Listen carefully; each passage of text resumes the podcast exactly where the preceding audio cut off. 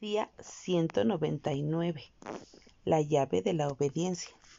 Si me aman, obedezcan mis mandamientos. Juan 14:15.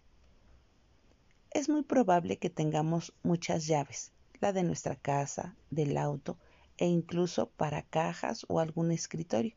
Sin embargo, ¿hemos pensado alguna vez en tener la llave del corazón de Dios? Jesús nos la entregó cuando lo aceptamos como nuestro Salvador personal.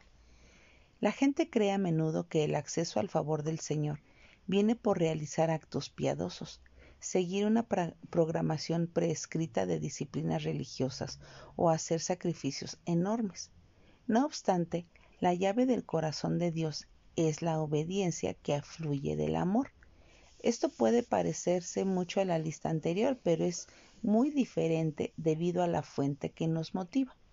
En lugar de cumplir con un montón de obligaciones para estar bien con Jesús, Él quiere relacionarse personalmente con nosotros y que nos sometamos a Él por amor y respeto. Desea que el servicio que realizamos fluya de nuestra relación íntima con Jesús y no de la idea de ganarnos su voluntad.